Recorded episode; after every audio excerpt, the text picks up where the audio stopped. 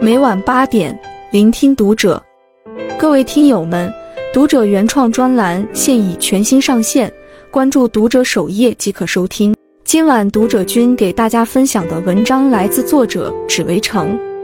国庆假期后，两伊人被无情抛弃，他们的现状比想象中的更残酷。国庆假期快结束时，为了避开高峰，我们决定提前两三天离家。母亲得知我们的返程计划后，似乎总想说些什么，可每次话到了嘴边，她又只是用笑容来替代。放假回老家的这几天，爸妈一直都在费尽心思地讨我们欢心，就连饭桌上的菜都尽力做到不重样。孩子喜欢看动画片，他们就托人早早修好了电视，还给家里装了无线网。他们不懂零食的种类，甚至叫不上某些水果的名字。却依然准备了许多水果和零食，只怕孩子吃住有半分不适应。然而假期短暂，还要参加朋友婚礼、同学聚会，待在家的时间就变得少之又少。离家前的那晚，父亲在帮我们打包行李，母亲在厨房忙活着装咸菜。我突然想起邻居阿姨寒暄时说的：“好长时间没见过你家这么热闹了，你爸妈盼你们回家都不是一天两天了。”那个夜晚。我和爸妈聊了很久，言语间母亲感慨：“要是这假期能长一点，你们能多待两天就好了。”父亲听闻怕我生气，赶忙解释道：“就是担心你们赶路太辛苦，平时在外打拼也不容易，放假都没法好好休息。”父母小心翼翼的语气和欲言又止的关心，让我心里泛起一阵酸楚。原来长假后返程的日子，是他们最孤独的一天。空荡荡的老房子难得有了欢声笑语，可转瞬之间又立刻回归安静。不管怎样宽慰自己，都止不住这无尽的牵挂。父母和孩子的关系，在一本书里是这样解释的：所谓父母，就是那个不断对着你的背影既欣喜又悲伤，想追回拥抱又不敢声张的人。你有没有想过，回家的日子是从什么时候起变得屈指可数？而他们又是从什么时候开始变得如履薄冰？一，你以为的薄情背后，是父母隐藏起来的深情。黄磊在一档节目里谈到过一个观点：中国式父母有一个特点，叫不给孩子添麻烦。所有爹妈都这样。他的老父亲八十多岁了，却总是口是心非，看起来和孩子们仿佛不太亲近。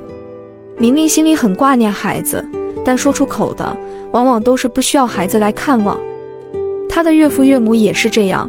如果生病住院，不到迫不得已，是不会叫孩子来照顾的。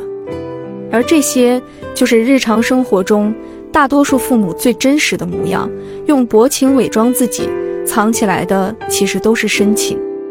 安徽阜阳，一位父亲站在梯子上准备干活，没想到梯子没立稳，导致他重重的摔了下来。摔伤后，他不想让儿女担心，于是选择默默承受。因为怕花钱，也没有去医院，独自一人忍过了所有痛楚。女儿偶然查看监控视频，才知道了父亲的遭遇，顿时红了眼眶。安徽淮北，一位老母亲趁着无人注意，强忍着身体不适，孤身一人走出家门，随后喝下农药。而出现在监控里的画面。成了孩子们见到母亲的最后一面。原来，这位母亲长期患病，一直觉得自己是孩子的负担。思前想后，为了不再麻烦孩子，不得已之下，选择了这种方式离开人世。儿女们收到母亲离世的消息后，匆匆赶回家中，却再也见不到母亲的身影。院子里只剩下久久回荡着的哭声。我把妈妈弄丢了，再也找不回来了。这世间最痛苦的事，莫过于子女未曾读懂父母的深情，待读懂时，早已没有相见之日。父母倾其所有，把最好的都给了子女，却仍觉得不够，总怕自己成为负担，于是只能用不打扰、不追问、不在意来掩饰不安。他们把所有重量都加在自己肩上，只愿儿女能在人生路上轻装前行。有位网友分享的亲身经历，曾一度刷屏全网。父亲打来电话，用特别内疚的语气跟他说：“我明年不干了，干不动了。”言语中像是在征求他的同意。他眼泪一下子就出来了。那时的他特别想告诉父亲，愧疚的不该是你，而是我。为人父母最心酸的，大抵就是付出全部养大的子女与自己渐行渐远。即使思念很深，即使牵挂颇多，千言万语在心头，都用一句“没事儿，别担心”代替。为人子女最难过的，或许正是父母生病住院了，自己却是从别人口中得知的。父母用一生帮我们挡住生活的风风雨雨，而我们却用了大半辈子才明白父母沉默的爱。二，永远别让父母的晚年只剩孤苦无依的等待。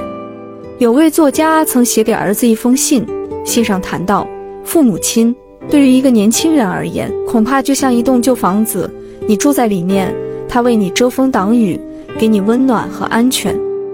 但是房子就是房子，你不会和房子说话，去沟通，去体贴他，去讨好他。搬家时你也不会去说对不起。父母啊，只是你完全视若无睹的住惯了的老房子。你看不到他们日渐佝偻的身躯，也时常会忽视他们在年老之后到底会有怎样的困境。李娃娃曾拍过一期视频，如果你今年六十岁，会过着怎样的生活？视频中，他记录下多位老人平淡的日常：早上六点去菜市场买菜，因为用的老年机，所以扫码很不方便；把自己的身份信息打印成卡片，只要外出就必须带在身上。相比于坐地铁，他们更喜欢坐公交，因为地铁线路多，出口比较复杂。地铁的扶梯口，有位老人来来回回徘徊了好多次，才发现走错了方向。如果想出趟远门，由于不会网上购票，所以只能一大早就赶去售票大厅买票。而在医院，很多老人不会使用自助机，繁琐的流程让他们很无助，无奈之下。只能求助一旁的工作人员，他们总觉得自己太笨拙，总认自己给旁人添麻烦，步履蹒跚且慌张无措，内心不安，但又不知如何是好。这就是人到晚年最真实的生活状态，也是每一位守在家中的父母最孤独的时刻。看过一份空巢老人调查报告，其中显示，身患疾病的老人占全国老人总数的三分之一，高达五千六百万人。百分之五十的老人感觉家庭关系尚且融洽，仅有百分之九点二的老人对子女感到满意。百分之九十的空巢老人最害怕的问题就是孤独。有研究表明，二零三零年空巢老人将达到两亿，他们都要承受无法预估的孤独感。人老了，他们并不追求住的房子有多大，也不奢望财富有多少，他们的所求其实很简单。不过就是儿女常回家看看，有人陪着一起聊聊家常，说说心里话。但在无数个日夜里，他们都习惯了与寂静的房子作伴，听着电视声入睡。简单的饭菜凉了再热热，心中的苦闷无处诉说。那些望眼欲穿的等待，早已成了他们的日常。电话那头儿女的声音，成了他们生活中最大的慰藉。别再让父母的晚年过得孤苦无依。别再让无尽的等待占据他们的人生。不管你走得多远，都别忘了回家的路。不管到了什么年龄，都别忘了世上最疼爱你的两个人——父母。三，人到中年才明白，百善孝为先，尽孝不要等，珍惜眼前人。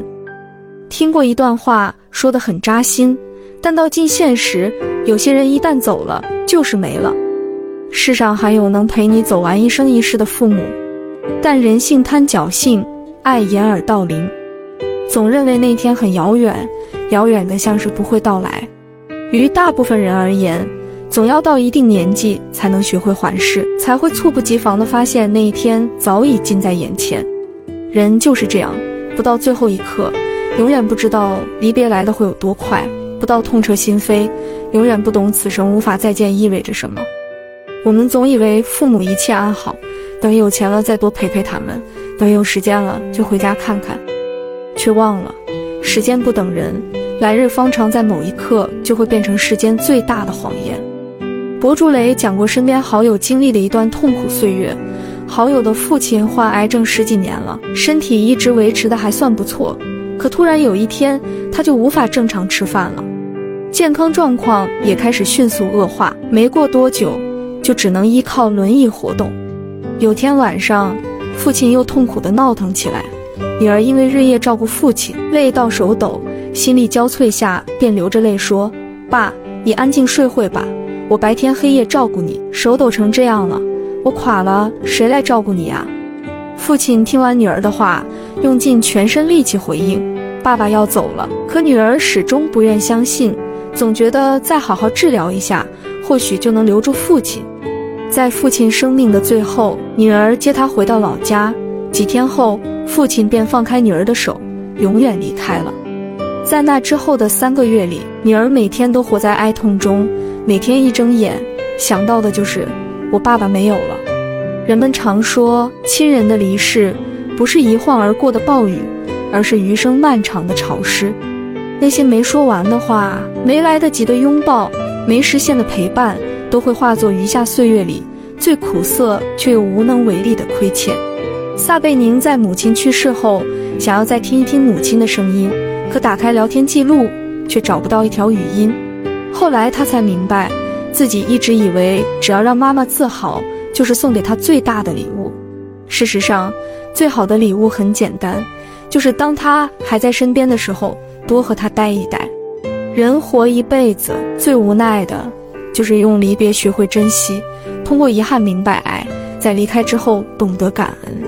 父母子女一场，能成为一家人，是几世修来的缘分。下辈子，无论爱与不爱，都难以再次相聚。趁人还在，趁岁月尚好，趁还有机会，珍惜相聚的次数，珍惜回家的日子，珍惜眼前人。一荤一素里唱道，太年轻的人，他总是不满足，固执的不愿停下远行的脚步，望着高高的天，走了长长的路，忘了回头看他有没有哭。从此刻起，把耐心和时间留给父母一份，带着包容和孝顺，常回家看看。点个再看，希望每个离家远飞的子女都能学会转身，让那守望的身影不再孤独。愿时光慢些，善待天下父母。愿所有父母身体健康，安度晚年。关注读者，感恩遇见。